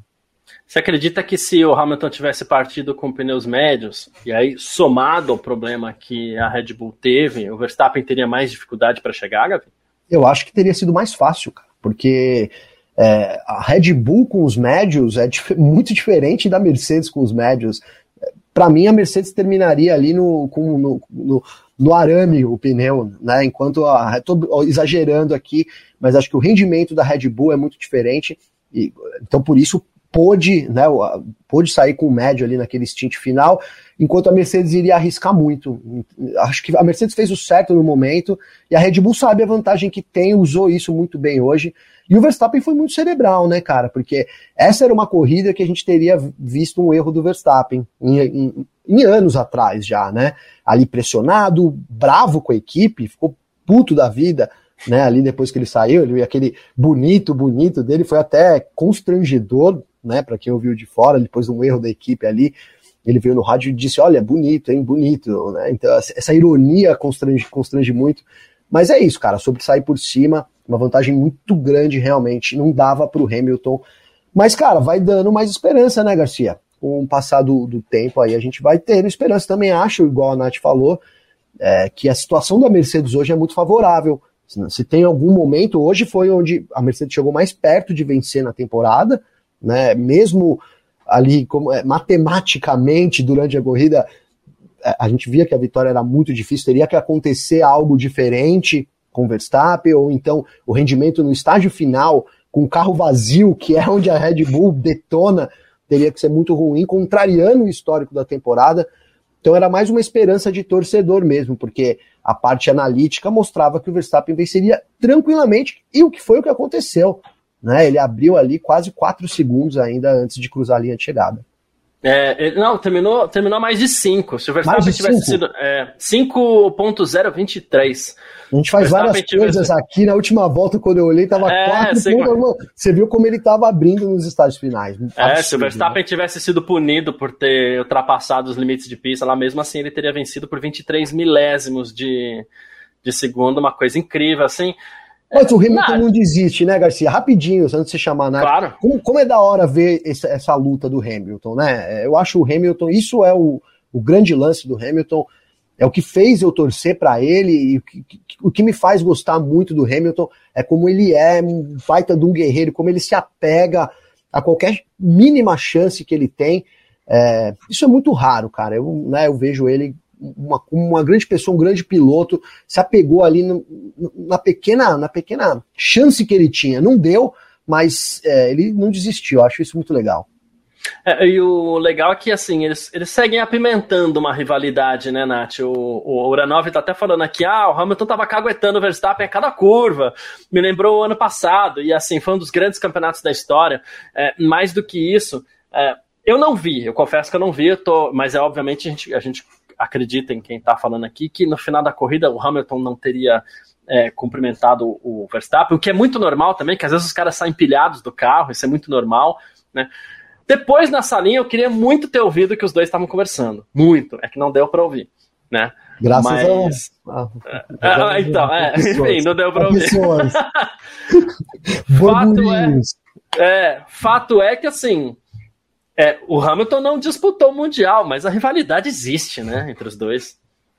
Ah, eu acho que depois do ano passado sempre vai existir, né? Mesmo se assim, os dois estiverem brigando pela décima colocação, pela nona colocação, assim, vai ter uma briga dos dois. Eu acho que assim, agora é uma coisa que não tem mais volta, tipo, não que seja ruim, sabe? Mas eu acho que depois de tudo que eles passaram no ano passado, até como acabou o campeonato e tudo mais, eu acho que sempre vai ter essa pequena rusguinha entre eles. Mas assim, o Leclerc, pelo que eu vi, também não cumprimentou o Verstappen, também não cumprimentou o Hamilton. Então, assim, isso não, não significa nada, sabe, gente? É, parece aquelas coisas, sabe? Ai, fulano parou de seguir ciclano no, nas redes sociais, sabe? Não, não significa absolutamente nada. Mas é muito legal ver, porque agora um bicampeão brigando com um heptacampeão, um bicampeão que assim tem tudo para conseguir mais títulos, um heptacampeão que não tem mais absolutamente nada que precise provar, mas que assim nenhum dos dois quer quer tirar o pé assim. Ah, E, por exemplo, com o Leclerc, a briga do Verstappen com o Leclerc foi legal? Foi legal. Mas, cara, mesmo assim, não tem o tempero que tem a briga com, com Hamilton, sabe? Então, assim, eu acho que os dois sempre, quando se encontrarem na, na pista, vão dar alguma coisa, seja brigando pela liderança, seja brigando pela 15 colocação. E, e, a gente já fica com aquela tensão no ar. Eu tenho até a impressão que, assim, o Verstappen, eu não acreditava que ele ia fazer a manobra naquela volta. Eu falei, acho que ele vai esperar uma volta mais, porque ele estava bem atrás. Mas mesmo assim, ele jogou o carro para fazer, jogou para fazer a ultrapassagem, tá, gente? É porque ambos foram muito limpos. É, mas ele chamou a manobra e aí o Hamilton tardiamente foi para a manobra de defesa também, porque talvez também não tivesse esperando, já que o Verstappen estava longe. Isso até atrapalhou um pouquinho a manobra de, de defesa. Acredito que a disputa teria sido um pouquinho mais quente, é, que o Verstappen teve pressa de, de resolver, mas depois teve o joguinho de rádio ali, que também funciona. Até acho que, que assim, o Hamilton focou demais nisso, mas é rádio, joga para direção de prova, ver se ele ganha 5 segundos ali. Foi muito legal. Espero muito que essa disputa volte pro ano que vem. Só fazer um comentário. O Gabriel F1. Segura aí, eu, eu escrevi isso aqui. Segura aí, Gabriel. Tem mais pessoas querendo comentar no chat ainda. Então não adianta mandar 26 mensagens. Não só você ocupa espaço e as outras pessoas acabam perdendo espaço que a gente poderia estar lendo a mensagem das pessoas também. Já, tá já a gente então... fala que você acha que o Lando Norris é pipoqueiro e não vai ganhar isso. nada. Pronto, ó, tá falado. Do Gabriel F1, Lando Norris pipoqueiro não vai ganhar nada. Agora não precisa ficar repetindo, tá bom? Valeu. Uh, Gavi, Tomara que a gente reveja essa disputa o ano que vem, com mais nomes de preferência, se o Leclerc tiver, ótimo também. Por mais que a Nath não, ela goste do novo, seria legal rever os dois ali disputando o título ano que vem, né? Ah, cara, eu acho que vai ficar. Isso, se não acontecer, vai ser assim aquela coisa que a gente lamenta por causa da vida, né? Que não, não, poder ter, e acho que o Hamilton também, não poder ter esse embate, né? Esse, de novo, ali uma tentativa. A Mercedes esse ano né, não, não conseguiu fazer sombra para a Red Bull. E nem nesse momento faz também, acho que hoje deu uma boa ideia disso, né? A Mercedes foi. É, fez uma corrida excepcional, Hamilton fez uma corrida excepcional, e mesmo assim aproveitou todas as vantagens, todo, todas as chances, tentou algo diferente, mas mesmo assim a Red Bull impôs essa vantagem, né? É, eu, eu, torço para que isso aconteça mesmo. A gente, é, o, o que dá uma esperança para mim, né, para quem, para nós, para os torcedores da Mercedes principalmente, é que é a Mercedes, cara. Então, se tem uma equipe que pode virar esse jogo, é a Mercedes, é como é com a Ferrari também. A gente sabe que é, tem um teto orçamentário em vigor, então não é mais como era antes, as equipes não podem mais é, mudar completamente os planos, e isso é o que me preocupa. Né? A gente fala muito sobre. A gente falou muito sobre isso já, mas depois recebemos um endosso aí do grid, do paddock da Fórmula 1, que é dizendo é, sobre a superioridade do carro da Red Bull, um carro que nasceu muito bem. E se você pega um carro que nasceu muito bem, Garcia, eu sempre repito isso, mas não custa nada. É um carro que está desde o ano retra... não, o ano passado, tá? Do ano meio do ano passado, o projeto acertou. Então você já tem aí um ano, né, um ano e meio quase de desenvolvimento. E aí, então se a Mercedes errou no projeto, não é, porque você errar no projeto significa não ter um carro bem nascido. Não ter um carro bem nascido significa voltar à base do projeto. Então é um ano e meio de atraso. Talvez eu esteja exagerando, mas é muito grande. Isso é o que me preocupa para o decorrer aí da, dessas temporadas da Fórmula 1, Garcia. É, porque de uma temporada para outra, muitas vezes o carro é uma evolução da temporada passada. Ano que, ano que vem mesmo a gente vai ter mudanças muito pequenas no regulamento. Né? Então, esses carros eles são evoluções. A minha torcida, Nath, é que esse carro da Ferrari realmente seja bom como se prometia no começo do ano, mas que a equipe resolva acertar os seus problemas e que todo esse potencial que a Mercedes tem é, apareça. Né? E se a Alpine quiser chegar junto também, porque a Alpine vem numa crescente boa, a gente não reclama, né? Sim, exatamente. É, espero, né? É o que, assim, é o que resta pra gente, né? Torcer e esperar pro ano que vem. Esse ano já tá tudo resolvido, né? Tirando o vice-campeonato, né? O vice, o segundo lugar. Mas é o que a gente espera, né?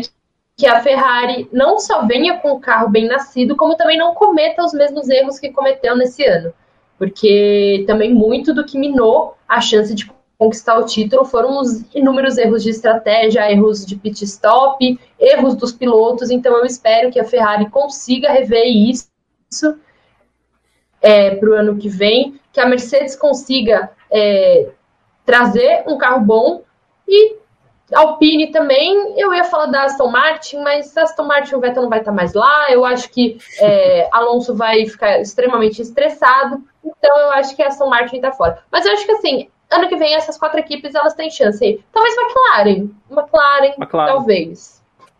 É isso.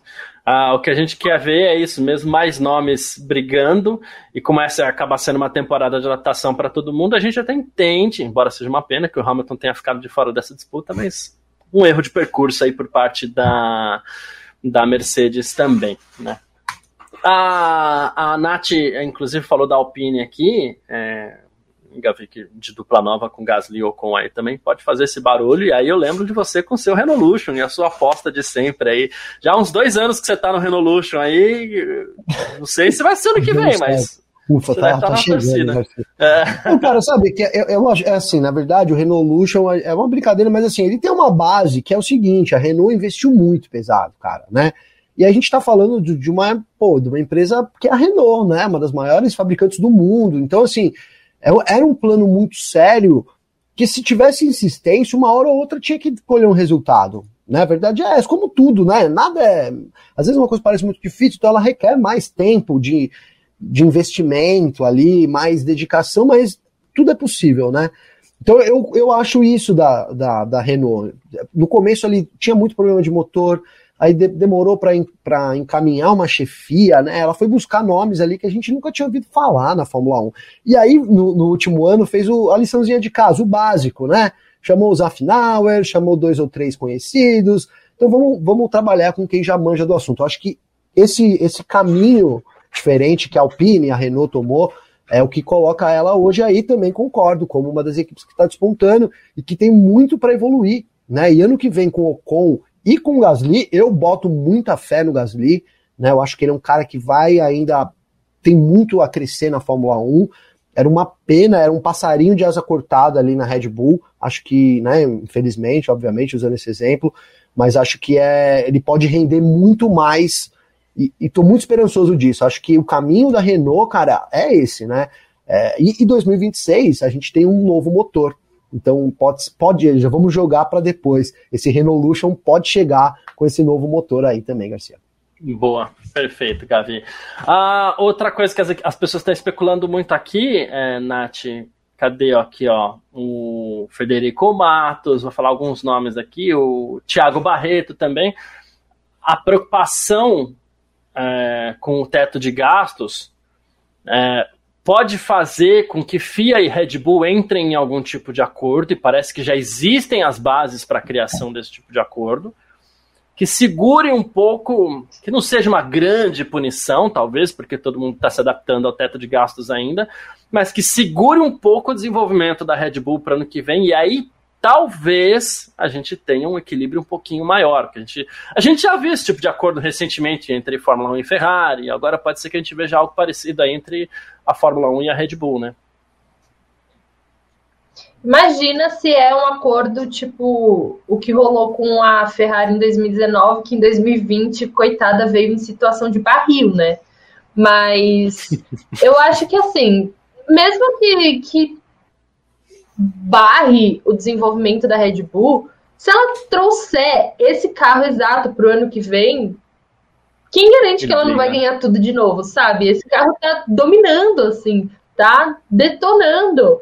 E, e, a gente não vai ter grandes mudanças, né? Nós não teremos grandes mudanças até 2026, que daí é quando entram os novos motores e tudo mais. Então, assim, até 2026 vai ser basicamente quase um copia e cola do ano anterior. Então, mesmo se a, se a FIA falar, olha, vocês não vão poder desenvolver o carro, duvido que a Red Bull vai sofrer muito com isso também, sabe? Então, eu acho que vão ser aí mais alguns bons anos de domínio Red Bull Verstappen na Fórmula 1. Você acha, Gavi, que um eventual acordo ali pode segurar um pouquinho o gap que a Fórmula, que a Red Bull tem de abrir? Então, é, é a nossa esperança, de fato, né? É, a nossa esperança é ótimo. É, eu digo nossa, incluindo você e a Nath também, porque, pô, a gente quer ver, a gente não quer ver de novo, pô, 2021 foi tão legal. Lembra que a gente falava sobre isso?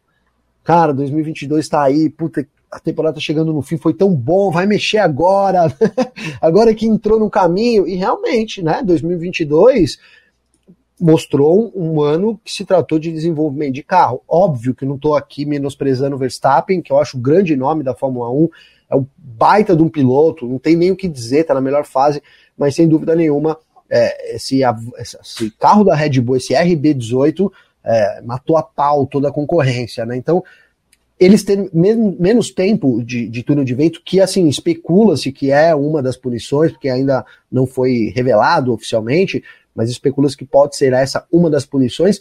Isso deve dar uma igualada no jogo. Agora, como a Nath disse, será que é suficiente para poder colocar as equipes na briga? A gente não sabe.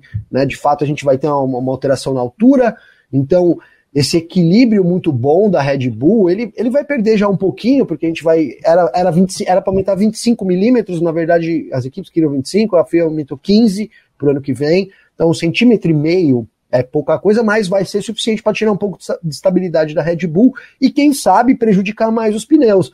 Né? Então, somando isso, com menos túnel de vento e sabe lá o que possa vir mais dessas punições, talvez gastar. Eu já ouvi falar também sobre a Red Bull ter menos dinheiro disponível, então eles tirarem o que ela gastou a mais para o ano que vem. Né, isso pode fazer sentido e igualar de novo esse jogo. Por isso que eu disse que é uma esperança nossa do torcedor, né? Para que a gente tenha de novo temporadas disputadas aí. Enfim, eu também, como torcedor do Hamilton, é uma esperança a mais para mim ainda. de todas essas mudanças aí, inclusive a que mais me surpreendeu e que pode também atrapalhar um pouquinho a Red Bull, embora a Red Bull já pareça ter encontrado o melhor caminho para isso, é a questão do peso, né? Todo mundo esperava que o peso ia aumentar para o ano que vem, né? E no fim das contas caiu um peso mínimo de 798 para 796. Então lá vão as equipes de novo buscar é, de onde tirar peso. Né? A gente vê casos como o da Williams aí que. eu, eu confesso que eu fiquei surpreso quando eu anunciei, quando a Williams anunciou que ia correr com uma pintura em homenagem aos Estados Unidos, porque eu falei, poxa, a Williams está tirando a tinta do carro para o carro ficar mais leve. Hoje em dia tem meia dúzia lá de azul, o resto tudo é preto, é sem tinta. Né? Eu falei, se não aparecer que essa pintura para os Estados Unidos, o carro vai ficar pesado. Né? Jogar a toalha, né?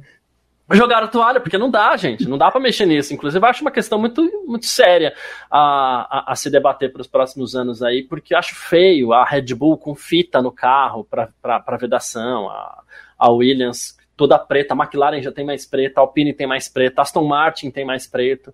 Né? O brilho que a Aston Martin mostrou no começo da temporada da tinta, ele, hoje já não tem mais aquele brilho, é um, é um verde um pouquinho mais fosco. Acho isso meio ruim, assim. Né? Mas a FIA resolveu diminuir o peso de 798 para 796 quilos, então lá vai o pessoal de novo uh, procurar de onde tirar peso, incluindo a Red Bull, que foi quem mais uh, teve problemas com isso durante a temporada, e a Red Bull parece que ela deu uma esticada exatamente depois que ela encontrou de onde tirar o peso, né, Nath? Sim, os pilotos tiveram que parar de comer hambúrguer, batata frita. E, e vocês e pensando que, vem, é legal então, ser piloto poder de viver de saladinha.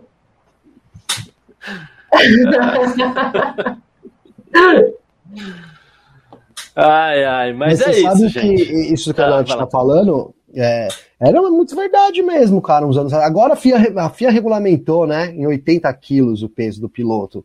Então, assim, se não tem 80, Tsunoda acho que deve ter uns aqui uns um astro lá, né? Muito magrinho. Aqueles pezinhos de areia, né? pezinhos de areia até no, no, bumbum ali sentado. Isso tem muito no kart, né, Garcia? Às vezes você vai lá correr com os pernas de grilo lá, os caras tem que botar o, o, peso lá, senão, pô, eu, eu tenho 80 quilos. Eu não tenho 80, mas eu tenho 75 quilos. Você vai correr com um cara de 60 quilos, 15 quilos faz muita diferença num kart, né? Eu tenho 78, mas, mas, eu uso pezinho na canela. Você usa na canela? Eu, usa, eu, usava embaixo do banco, porque na canela, você não, quando você vai fazer o carro não joga, não? Não, pra mim é melhor não. do que usar alguma coisa embaixo, parece que eu fico muito alto, assim, aí desequilibra é, tudo. Né? Isso é verdade, isso é verdade.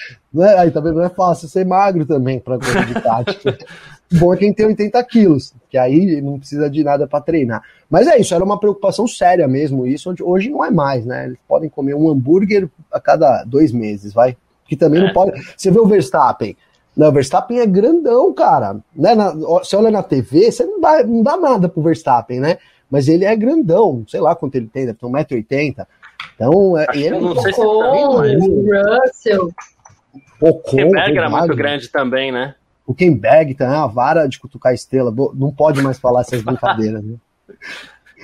Antigamente é... a gente. Mais um motivo para eles ter que entrar na Fórmula 1. Muito grande, muito pesado. E aí, qual, um qual o tamanho do Verstappen? Cara, o Verstappen um... tem 1,81m, eu não sabia que ele era tão. Falei, quase acertei, assim. cara. Tô te é, falando, é. Garcia, você vê ele, bicho, você vê lá, Verstappen, você vê o cara, eu tenho 1,68m, mano. Você imagina, né, velho? É um gigante, mano. É um gigante. O Huckenberg tem 1,84 aqui. O Huckenberg é, um dos, é o maior piloto que passou para a Fórmula 1 nos últimos anos. Ainda. Eu acho que o Ocon é maior. Vê aí. Esteban Ocon. Tá? É, gente, isso aqui é Google mesmo, porque esse é o tipo de informação que definitivamente não tem de cabeça, tá? O, o Ocon Russell, tem... Nath falou. 1,86 o Ocon. Falei, Ocon é maior, velho. Tá louco, eu acho que é maior que o Russell. Também, né?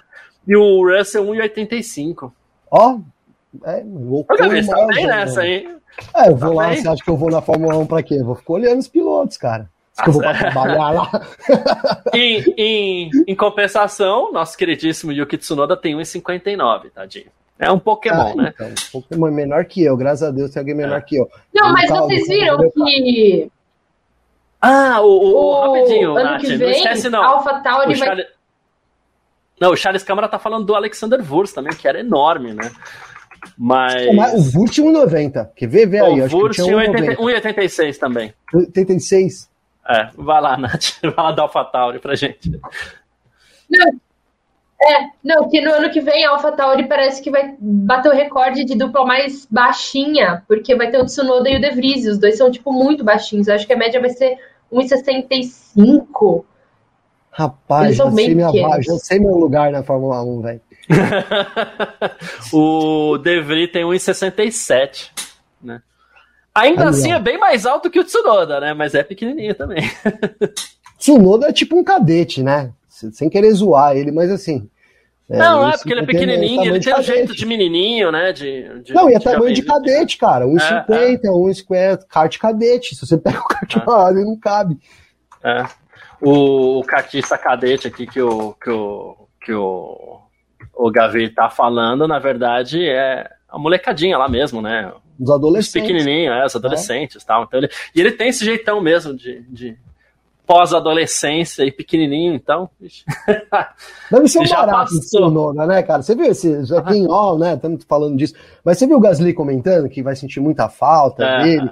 Que ele parece ser um cara assim. Tipo, gente boa pra você trocar uma ideia, né? Um, um, um brother, assim. Eu vejo isso no Tsunoda. É, eu tendo a acreditar que esses, esses caras muito estouradinhos assim, às vezes ele ele é tende a ser boa gente, é, é só ali. É. é. muito estressante você disputar uma corrida duas horas, assim, então cada um. Hoje eu tomei um susto porque eu deixo os rádios ligados aqui no, no Lifetime e eu não consegui nem entender o que ele falou porque eu tomei um susto, né? Mas era um xingamento do Tsunoda, assim, que de repente deu um grito, eu só tem um grito, o que tá acontecendo, cara? A hora que eu fui ver, tava lá, Tsunoda. o Tsunoda, já que a gente falou dele, vamos falar da corrida. Foi, foi bem pra caramba, hein? Acho que ele ganhou sete ou oito posições na corrida, se eu não me engano terminou nos pontos, né? Boa Sim. corrida do Tsunoda, cara. Ele vai se firmando, né? E vai precisar, e vai precisar, porque ano que vem também é, ele vai ter a chance aí, né, queira ou não, do, do Nick De Vries, ele pode surpreender ali, quem sabe assumir essa vaga de primeiro piloto, que hoje claramente é do Gasly, né? Então é, uhum. é, isso já. E é bom começar, fala, mas é só ano que vem. Mas é, é isso é assim, você tem que começar, terminar o ano bem, que é já para dar aquele, aquela moral para o ano, ano, que vem, né? Isso vale muito. Verdade. É, isso é bem importante mesmo. Bom, uh, Grande Prêmio do México semana que vem, o que esperar, Nath? Olha, eu acho que a gente pode esperar uma Vitória do Pérez. Eu tô confiante nisso. Eu acho que, que a vitória caseira do Pérez vai vir para o pai dele surtar mais ainda. Se no ano passado já surtou só do Pérez estar no pódio, se ele vencer semana que vem, eu acho que, que vai rolar uma bela de uma surtada. E tomara, porque assim, o Pérez ele, ele tá sendo consistente esse ano. Eu acho que ele merece mais uma vitória. E o povo mexicano parece que né, a Fórmula 1 renasceu lá. Então eu acho que, que ia ser um combo bastante legal. É, é isso. E hum. corrida boa, altitude lá, forte também, né, Gavi? Sim, sim. Então, né, cobra mais dos motores. Quem teve problema esse ano, vamos só relembrar. Parece que nesse momento as equipes estão meio tranquilas com relação a isso, mas é, a Ferrari teve problema, a Red Bull teve problema, as que menos tiveram problema com isso foi a Mercedes, né? Então, ali, para quem quer uma esperança ali, um pelinho ali para Mercedes, mas eu também tô com a Nath. Eu acho que tô, vou torcer pro Sérgio Pérez, cara, muito pela torcida, né? Eu acho que vai cair a casa lá, vai derrubar tudo ali se eles ganharem. Não, não, imagino como seria uma vitória. Eles, eles comemoraram como se fosse uma vitória já a P2, né? Isso foi sensacional. Então acho que pela, pelo, pelo conjunto da obra ali, é, seria muito legal uma vitória dele. E outra, tá falando aqui que é bonito, legal. Eu tô torcendo pro Sérgio Pérez contra o Leclerc na disputa pela P2 do campeonato. Então, mais essa ainda para mim. Boa. É, é, eu tô torcendo pra ele ganhar o Grande Prêmio do México, pelo menos. O resto torcer pelo vice aí. Né? Eu quero que ele, tô, quero que ele supere o Leclerc. Não importa se for. Se o Leclerc for décimo, tem que ser nono, entendeu? Tem que ele que perdeu a posição de novo, né, hoje para o Leclerc, que o Leclerc terminou à frente dele. Então agora a gente tem o Verstappen com 391 pontos, Leclerc 267 e o Pérez 265, né? O Sainz verdade, zerou. Ó. Assim, rapidinho, hum. porque eu tô falando aqui, o Pérez foi P3 no ano passado, é bem verdade. Completou ah, o pódio. Hamilton pô. foi o segundo, né? É. O Sainz zerou. Eu diria que, assim, até a, a etapa passada eu até considerava uma chance, mas eu diria que Russell, Sainz e Hamilton estão fora agora dessa disputa pelo vice. Deve ficar entre os dois mesmo, porque a gente está falando aí de quase 40, de 37 pontos do Pérez, que é o terceiro, para o Russell, que é o quarto. E a gente tem agora aí 75 pontos, 78, mais os oito da, da, da sprint lá, não são tantos pontos em disputa assim para você tirar uma diferença dessa. Né? Então deve ficar entre o Leclerc e o Pérez aí mesmo a, a disputa pelo vice-campeonato. Né? É... Alguém acredita em alguma coisa diferente? ah, não, não dá, né, Garcia? Eu acho que principalmente o Pérez aí, né? É, o Pérez está muito bem, muito bem postado ali que tem tudo para sair favor, é, favorito dessa aí. É, para mim ele é favorito, né? O pessoal tem, tem citado o Russell, o segundo que eu vejo. Eu acho que o Russell, o Russell caiu muito de produção mesmo. Também acho que não, não tá mais, não é mais aquele Russell do começo da temporada. Caiu né? de produção ou o Hamilton subiu? Então, é justamente isso. Eu acho que o Hamilton subiu e isso pressionou o Russell, então fez com que hum, ele tá. descesse ainda, né? Acho que ele corre mais pressionado ou e, cara, isso uma hora ia chegar, né? Senão, tá louco, né? Não era possível. O Russell, ó, de novo, é um grande talento, acho que é futuro da Fórmula 1, mas chegar batendo de frente com o Hamilton, difícil. O Hamilton fez isso com o Alonso, mas para mim não se compara Alonso com o Hamilton. é. a Nath, o Russell caiu ou o Hamilton subiu? Acho que um pouco dos dois. Eu acho que ah, também, né? Talvez a gente estava querendo demais que o Russell mantivesse aquela ótima forma durante toda a primeira temporada, sabe? O primeiro ano dele na Mercedes, ele ainda tá se adaptando. Eu acho que o começo de temporada dele impressionou tanto a gente que a gente pensou, não, ele com certeza vai bater o Hamilton até o final do ano, vai terminar na frente. Só que a gente esqueceu, ou talvez as pessoas esqueceram, que estamos falando de Lewis Hamilton. Não é qualquer outro piloto, sabe? É de um, um sete vezes campeão. Então eu acho que, que rolou. Vocês, tá.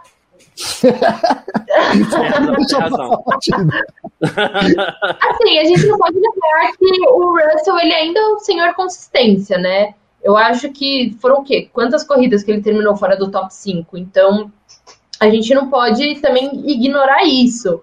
Mas eu acho que o Hamilton também encontrou aí o, o, o trilho para voltar aí a, a estar de novo nas posições da frente. Então eu acho que, que foi um pouquinho. Agora os dois estão um pouquinho no, mais no mesmo nível. Eu acho que antes o Russell estava um pouquinho acima, mas agora eles já estão bastante equiparados. Boa. Perfeito. Bom, vamos partir para aquele momento onde a gente escolhe os nossos heróis e os nossos vilões do dia aqui. Não é disputa de pênalti, mas também temos heróis e vilões. Chega né? de disputa de pênalti, pelo É, o Gavino quer saber. Nath De Vivo, quero saber de você quem foi o piloto do dia hoje no Grande Prêmio dos Estados Unidos. E quem estiver assistindo a gente também põe nos comentários aí que a gente vai jogando aqui na tela. Olha lá, ó, eu não preciso nem falar, né? fala por mim. não, mas, mas falando sério, sobre, é, deixa eu explicar, né?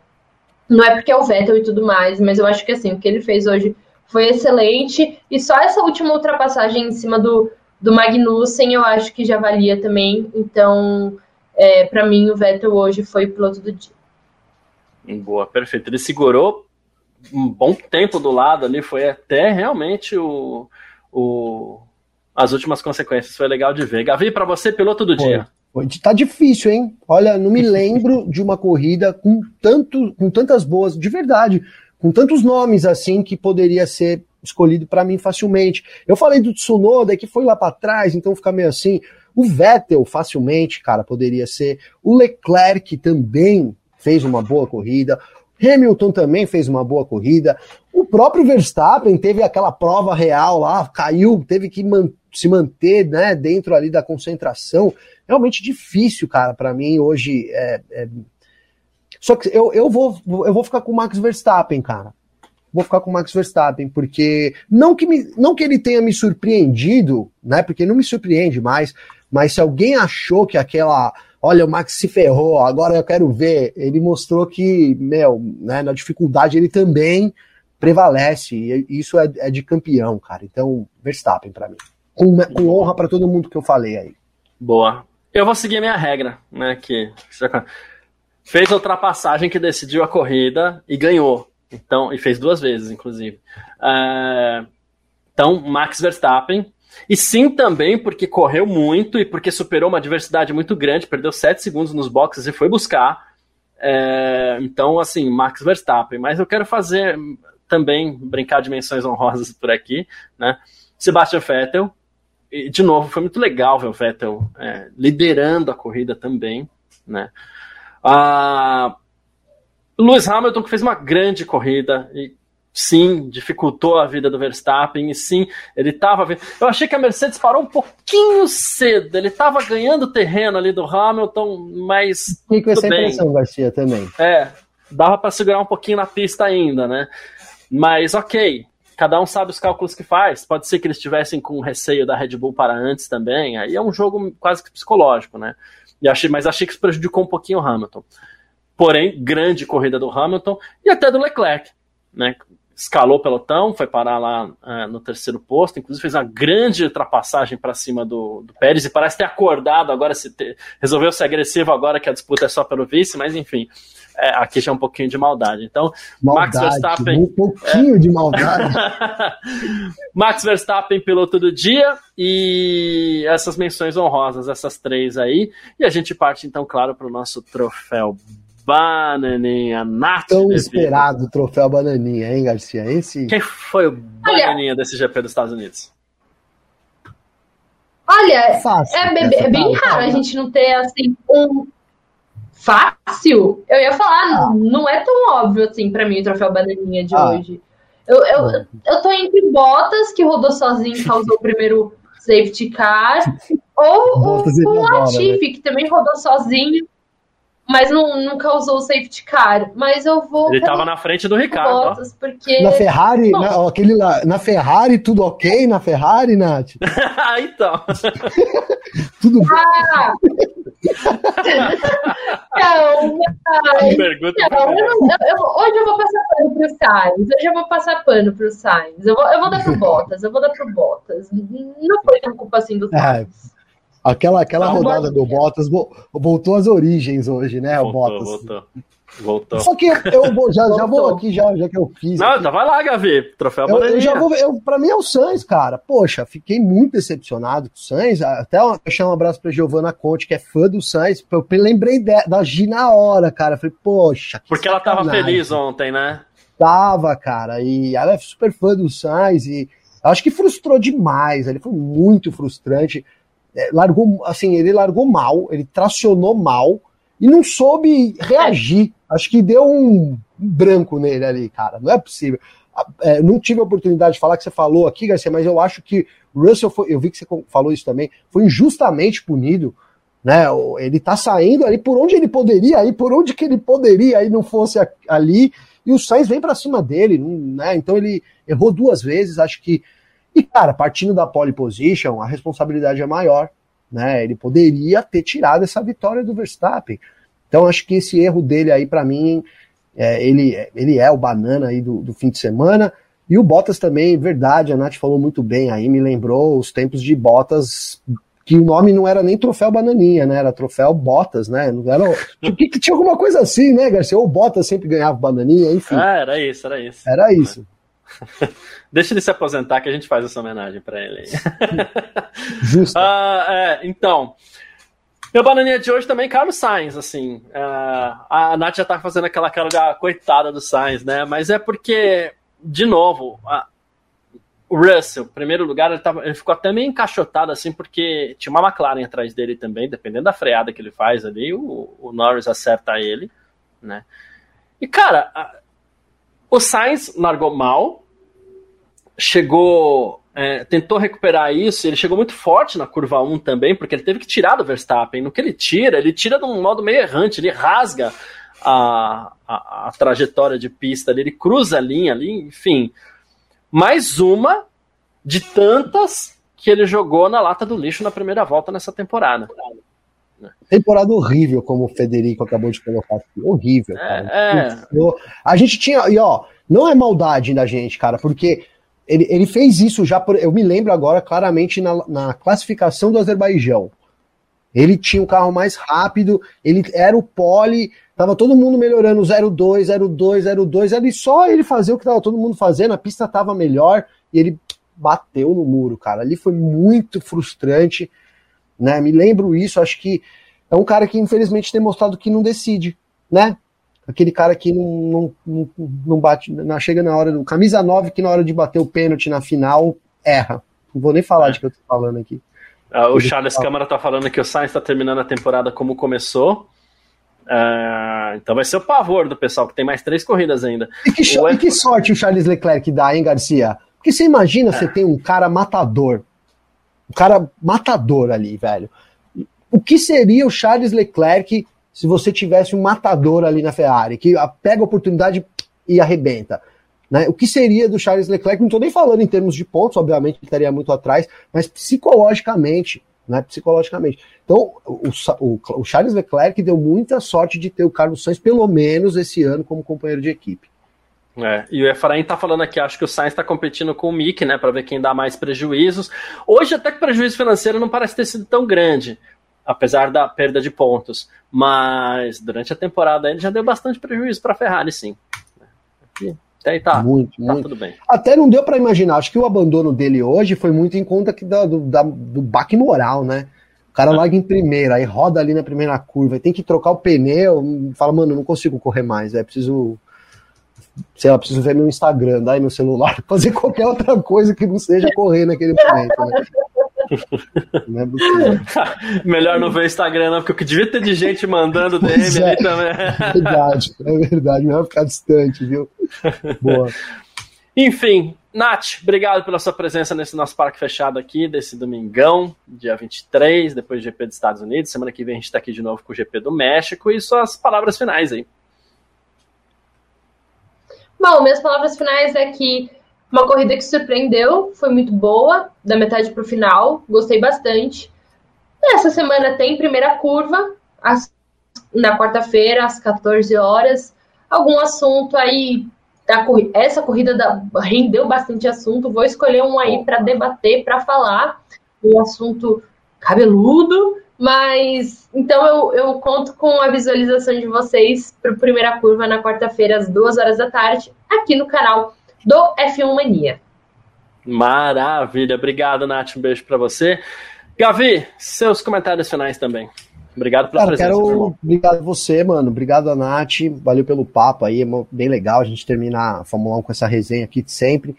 É, também agradeço todo mundo do chat, cara, a galera toda aí, sempre comentando, tem bastante gente, é muito legal, domingão à noite, um monte de coisa para fazer, o pessoal tá aqui junto com a gente, então assim, é muito legal, continuem aqui, por favor, mantenham-se ativos aí, junto com a gente, nessa semana tem bastante conteúdo entrando, porque tem, de novo, a rodada dupla, tem GP do México, então hoje ainda entra o podcast, amanhã tem Gen Z aqui, ao vivo no YouTube também, às 8 horas, né, não sei como a Giovana vai estar tá imoralmente depois dessa derrota do Sainz, mas ela, junto com a Maria Clara, então vão dividir aí o Gen Z, né, a nova geração opinando sobre a Fórmula 1. No F1 Mania ainda nem começou, mas vai começar a entrar as declarações, tem lá já do Leclerc, tem do Verstappen, então ainda hoje acessem o f1mania.net, porque vai estar tá tudo lá, declarações aí das equipes, teve o título da Red Bull, ficou um pouco em segundo plano, mas a Red Bull foi campeã nos construtores, então tem já a matéria saindo lá. É, sigam a gente em todas as redes sociais, como você gosta de falar, né, Garcia? Procure por site F1 Mania. Também curta a gente aqui. Curta esse vídeo aí, importante. A gente sempre tem bastante gente assistindo e pouco número de curtir. A gente sabe que isso é normal, mas se você tiver agora e lembrar dessa fortalecida aí, clicando no curtir também, inscreva-se no canal. Dá para você ser membro aqui, e aí você tem algumas vantagens, como algumas pessoas fazem. E também não esquece de baixar o aplicativo agora aí, entra aí na Play Store, procura F1 Mania. Então você tem um aplicativo aí tanto para Android quanto para iOS. E aí todo o conteúdo do F1 Mania é disponível na palma da sua mão, Garcia. Perfeito, Gavi já fez todo o serviço aí, mas eu só vou ressaltar, é, não perca amanhã às 8 da noite F1 Gen Z com a Maria Clara e com a Giovana. Uh, quarta-feira tem a primeira curva da Nath, e quarta-feira a gente volta também com o nosso F1 Mania em Ponto, nosso podcast por aqui, né? Porque esse parque fechado você ouve a partir de amanhã, terça-feira você ouve o podcast do Gen Z, né? Transformado em podcast. E aí, quarta-feira, a gente volta com o nosso F1 Mania em Ponto, eu e o Gabriel Gavinelli em todas as redes é, todos os players de música, tá certo? Obrigado, todo mundo. Semana que vem, como eu falei, sexta, sábado e domingo, a gente tem os parques fechados aqui para o Grande Prêmio do México, mais uma etapa do Mundial 2022 de Fórmula 1. Valeu demais todo mundo que acompanha a gente, um pedacinho, então tudo, comentou, não comentou. Muitíssimo obrigado, você que está no Terra TV também. A gente se fala. Um ótimo finzinho de domingo e uma grande semana para você. Tamo junto.